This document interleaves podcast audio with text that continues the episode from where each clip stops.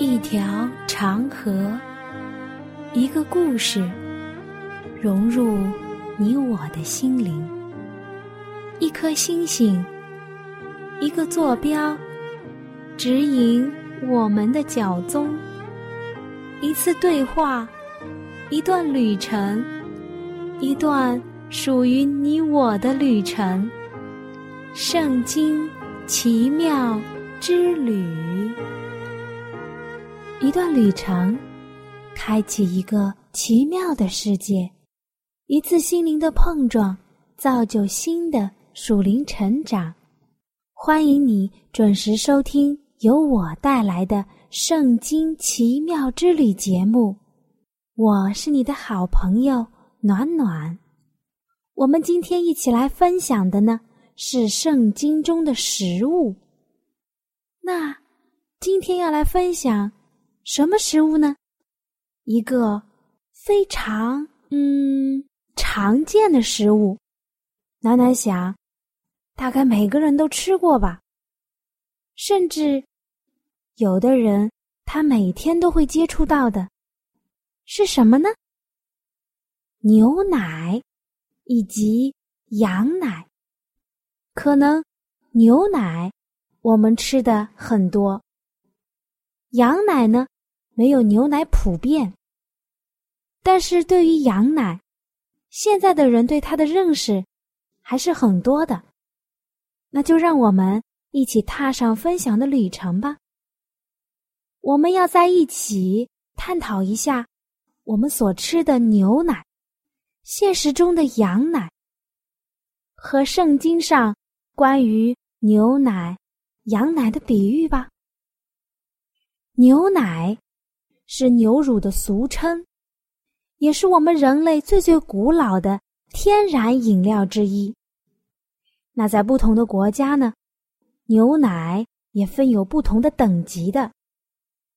我们目前区分它的，是以它的脂肪含量来分的，分成全脂牛奶、低脂牛奶以及脱脂牛奶。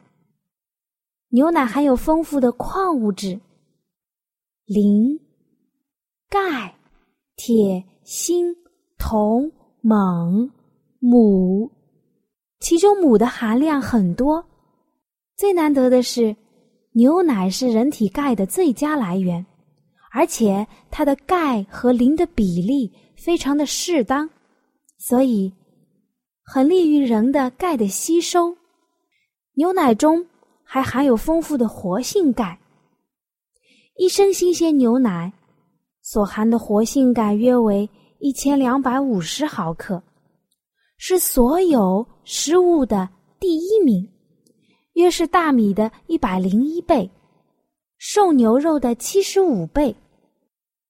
它不但含量很高，而且它其中的乳糖能促进人体肠壁对钙的吸收。吸收率高达百分之九十八，可以调节人体内钙的新陈代谢，维持血清钙的浓度，促进骨骼的钙化。以前有人说牛奶能补钙，这一说法很有科学道理哦。在我们现在每年五月份的第三个星期二。是国家制定的国际牛奶日。喝牛奶的好处已经被越来越大众化了，一般人呢都可以食用。但是，它也有不适应的人群。暖暖呢找了一下资料，我们一起来看一下哪些人他不能够喝牛奶。经常接触铅的人，乳糖不耐者，牛奶过敏者，反流性食管炎患者，腹腔或者是胃切除手术后的患者，肠道易激综合症患者，缺铁性贫血或者是胆囊炎、胰腺炎患者，不可以食用。而脾胃虚弱的呢，要少喝一点，或者是谨慎的服用。若是患有结石症的呢，请一定要询问医生。最后一点，暖暖要提上一提，就是老年人可不可以喝牛奶呢？牛奶营养非常丰富，含钙量非常的高。机体吸收利用率也很高，这是暖暖在上面讲的牛奶的优点。所以很多老年人选择多喝牛奶来补充钙质，但是老年人不宜多喝牛奶，为什么呢？对于老年人来说，过多的饮用牛奶来补钙是得不偿失的。为什么呢？因为这样，牛奶它能促进老年人的白内障的发生，是因为牛奶中含有百分之五的乳糖，非常容易的沉淀在老年人眼睛的晶状体里面，影响它的正常代谢。而且，牛奶中的蛋白质在老年人身体里。容易发生变性，导致晶状体透明度降低，从而诱发老年性白内障的发生，或者是加重他的病情。所以，老年人要是选择牛奶来补钙的话，要少吃一点，或者你可以买一些钙片来补充自己的钙的吸收。我们现在所吃到的各种各样的牛奶制品，其实并不是真正的牛奶。暖暖呢，找了一些资料，我来念上一念，你来听上一听。市面上充斥着各种各样、品种繁多的风味牛奶。这种风味牛奶，一般是在牛奶中添加了一些。附加的料，比方说，嗯，草莓啦、巧克力啦，或者是果汁等等等等。这是人为的调配出各种各样味道的牛奶，因为它的口感非常的特殊，所以呀，受到了很多消费者的喜欢。虽然他们在包装上会打着牛奶的字样。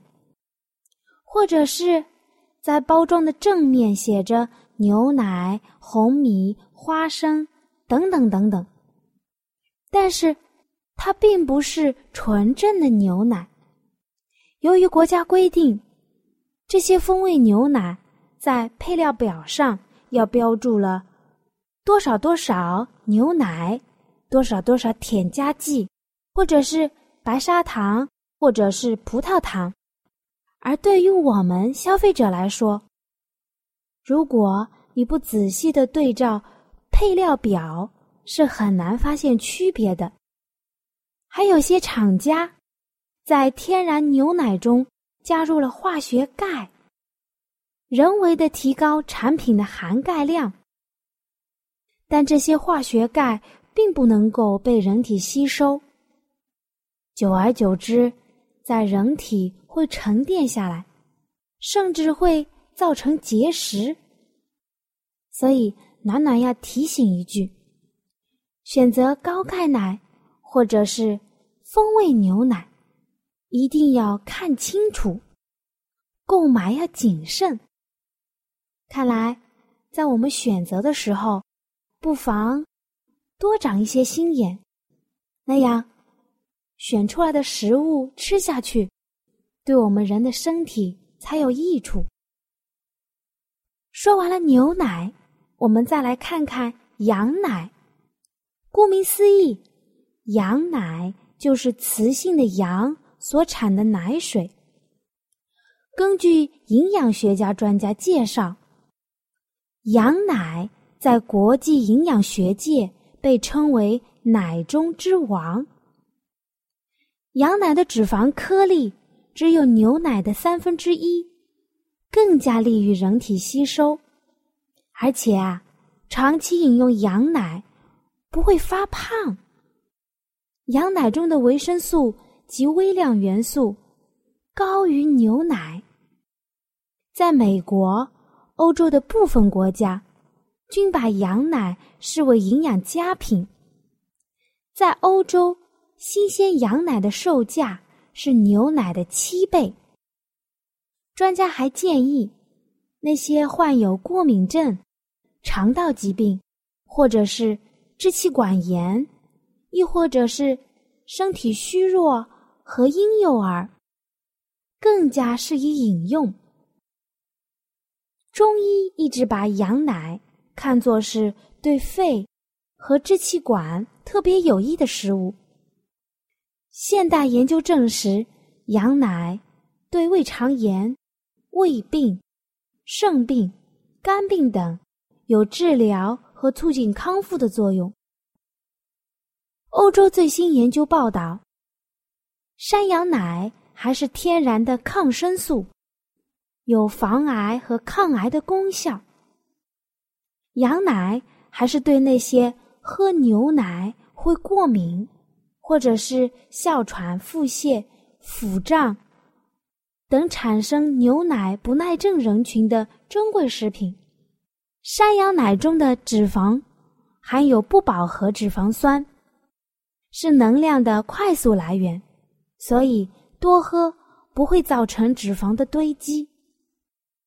山羊奶中含有丰富的核酸，可以促进新陈代谢，减少黑色素的生成，使皮肤白皙。嫩滑。山羊奶中免疫球蛋白量含量非常非常的高。山羊奶还含有丰富的维生素 C、维生素 E 和镁。我们都知道，维生素 C 可以促进胶原蛋白的合成，而镁呢，可以缓解压力。那维生素 C 和 E 呢？可以阻止体内不饱和脂肪酸的氧化，延迟皮肤的衰老。而我们现代人面对紧张的工作和沉重的压力，如果每天喝上一杯山羊奶，可以帮助舒缓精神压力，使我们的思维和身体都得到休息的机会。暖暖讲了这么多，原来。山羊奶有那么多的好处，你听进去几点呢？那接下来呢，我们一起来看看圣经中我们的上帝给了我们哪些属灵上的知识和分享呢？创世纪的十八章八节，亚伯拉罕又取了奶油和奶，并预备好的牛犊来，摆在他们面前。这是圣经中。第一次出现奶的圣经章节，但是并没有说它是羊奶还是牛奶。那暖暖想问一下，圣经中共出现过多少次牛奶和羊奶呢？如果你有兴趣去翻看一下圣经，就会发现羊奶和牛奶各出现。一次，《赠言书》二十七章二十七节，并有母山羊奶够你吃，也够你的家眷吃，且够养你的婢女。这是指的山羊奶。《赠言书》的三十章三十三节，摇牛奶必成奶油，扭鼻子必出血，照样激动怒气。必起争端，两个都只有出现一次，确实出现的频率有点少呢。但是暖暖想说一句，你来翻看圣经，圣经中关于羊奶和牛奶的延伸词频率还是很多的。在阿摩斯书的九章十三节，耶和华说：“日子将到。”割种的必接续收割的，踹葡萄的必接续撒种的，大山要滴下甜酒，小山都必流奶。撒母耳记上十七章十八节，再拿这十块奶饼送给他们的千夫长，且问你哥哥们好，问他们要一封信来，等等等等。如果你有兴趣，你可以亲自到圣经里面去找一找。我亲爱的朋友，在我们每个人出生的时候，我们或多或少都喝过，喝过什么？对了，喝过母乳。在婴儿时期，我们的肠胃还是只能适应流质、很有营养的东西，可想而知，奶就是最最能帮助我们的食物了。在立位记的二十章二十四节。但我对你们说过，你们要承受他们的地，就是我要赐给你们为业，流奶与蜜之地。我亲爱的朋友，养活我们的是谁呢？赐福给我们的是谁呢？又是哪一个为了我们的人生而甘愿牺牲呢？在以赛亚书的四十九章十五节，妇人。焉能忘记他吃奶的婴孩，不连续他所生的儿子？亦或有忘记的，我却不忘记你。可是，吃奶水也是有时间的，对不对？不可能一辈子都吃这种流质食物，而不运用我们的牙齿和肠胃吧？或者，就等着别人来喂？没有自己动手去赚取我们的食物来，靠人的分享是长不大的呢。哥林多前书三章二节，我是用奶喂你们，没有用饭喂你们。那时你们不能吃，就是如今还是不能。希伯来书的五章十二节，看你们学习的功夫，本该做师傅，谁知。还得有人将上帝圣言小学的开端另教导你们，并且成了那必须吃奶、不能吃干粮的人。希伯来书五章十三节：凡只能吃奶的，都不熟练仁义的道理，因为他是婴孩。那如果我们在现实生活当中变成这样的人，那该怎么办呢？那只好到医院去看病了，因为他没有办法自己长大，没有能力去生存。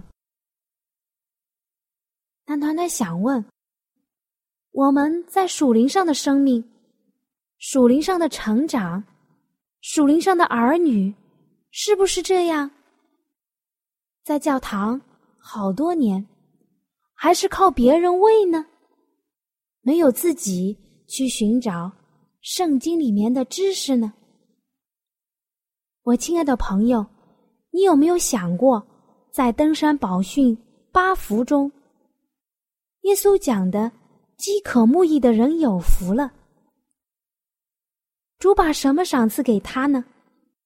圣经上说：“饥渴慕义的人有福了，因为他们必得饱足。”我们是怎样需要食物来维持体力？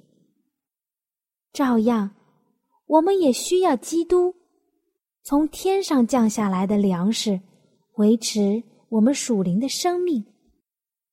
这种属灵的生命可以使得我们从事上帝的圣功。身体是怎样不断的吸收那维持生命和精力的养料？照样。我们的人内心也必须经常的和基督交往，顺从他，认识他，全然信靠他，从他那里得到维持我们属灵生长的养料。疲惫的客旅怎样在沙漠中寻找泉源？他们一旦寻找到了，疲惫的客旅。怎样在沙漠中寻找泉源呢？是吊儿郎当吗？是三天打鱼，两天晒网吗？不是的，他们是渴慕、寻找，并且竭尽全力的寻找。同样的，我们基督徒也当渴求寻找那基督的泉源。当我们认清我们救主圣德完全的时候，就必定会渴望我们自己得以全然的变化，照着他的形象。做一个新造的人，我们越多知道有关上帝的事情，那我们对于品格理想就会显得越为要求高，而渴望他的形象必定会越来越恳切。当心灵潜慕上帝的时候，便会有一种神圣的要素，要与我们自己的力量相联合。我们翻开圣经诗篇六十二章五节是这么说的：“我的心呐，当默默无声，专等候上帝，因为我的盼望是从他而来的。你若感到心中有缺乏，你若感到饥渴慕义，那就证明基督已经在你的心里动工了，为要使你。”寻求得到他，借着所赐的圣灵，而替你成就你自己无法做成的事情。我们不必想到到一些浅窄的小溪中去解渴。上帝的圣言乃是生命的泉源。当你寻求这活水泉源的时候，就必借着圣灵而得与基督相交。那向来熟悉的真理，必以新的形态在你的心意中出现。圣经中的章节就必如闪耀的光芒，向你显出新的意义来。你也必看出其他各项真理与救赎之功所有的关系，而你也会确切的知道有基督在引导着你，有一位神圣的教师在你的身旁。耶稣说：“我所赐的水，要在它里头成为泉源，直涌到永生。”约翰福音四章十四节。当圣灵向你启明真理的时候，你必定会视这些为最宝贵的经验，并渴望向别人诉说那启示于你而充满慰藉的信息。当你与他们交往的时候，就会向他们诉说一些关于基督或者是圣公上面的新思想。你必定会获得关于上帝怜悯之爱的新启示，分赠给别人。你们要给人，就必有给你们的。路加福音六章三十八节。因为上帝的圣言是园中的泉，活水的井。并黎巴嫩流下来的溪水，雅各书的四章十五节。那曾经尝过基督之爱的心，并不断的呼求更深的吸取。当你分赠给别人的时候，你必定会得到更多的力量。于是你的心中便会不断的呼求说：“主啊，我更加需要。”我更加需要你，而圣灵的回答是什么呢？会赐你更多。上帝以无限量的将他的爱倾降下来，犹如复苏大地的甘霖一般。他说：“诸天啊，自上而低，穹苍降下公义，地面开裂产生救恩，使公义一同发生。”困苦穷乏人寻求水却没有，他们因口渴，舌头干燥。我耶和华必应允他们，我以色列的上帝必不离弃他们。我要在近光的高处开江河，在谷中开泉源。我要使沙漠变为水池，使干地变为涌泉。以赛亚书的四十五章八节。四十一章的十七到十八节，约翰福音的一章十六节又这样说：“从他丰满的恩典里，我们都领受了，而且恩上加恩。”以上呢，就是暖暖选取的怀师母著作的其中的几段。我们如何才能不做小孩子？如何将更多的油储存在我们的灯里面呢？如何来讨上帝的喜欢，以至于最后我们能欢喜的来迎接我们的主呢？暖暖想，你肯定能说出很多很多。暖暖想问，你有没有过这样的经历？当你祷告的时候。当你翻开圣经的时候，你突然会想到一节圣经章节，特别能够安慰你，安慰你现在的心情，安慰你之前心里面的失落呢。那就是圣灵在你心里面动工了。那如何才能保持这样圣灵的浇灌呢？我想你肯定能说出很多很多。最最重要的是什么呢？那就是要去行出来，我们的信仰要去行出来，要去分赠给别人。心中若是觉得缺少，那么就会生发出盼望。而如何持续这种盼望呢？要去努力做工，去分享，去追求，我们才能够得到啊。最后，暖暖用一节圣经章节来结束我们这次的旅程，《彼得前书》二章二节，就要爱慕那纯净的灵奶，像财生的婴孩爱慕奶一样，叫你们因此见长，以致得救。愿主祝福我们，阿门。我亲爱的朋友，你听了这期节目之后。内心中对圣经感兴趣了吗？或是对造我们的主有新的认识，又或者有深深的感动？那就让我们献上我们心中的感谢，谢谢天父你的带领，也求主带领我们下一期相遇的时间。那如果你有新的想法、新的认识，或者你觉得你有不一样的看法，或者是暖暖讲的不完全的地方，你都可以用写信的方式告诉我。好了，我们下期再会。喜欢今天的节目吗？若是您错过了精彩的部分，想再听一次，可以在网上重温。我们的网址是 x i w a n g r a d i o，希望 Radio。或是找旺福村也可以找到，记得把好东西介绍给您的朋友，与他一起收听。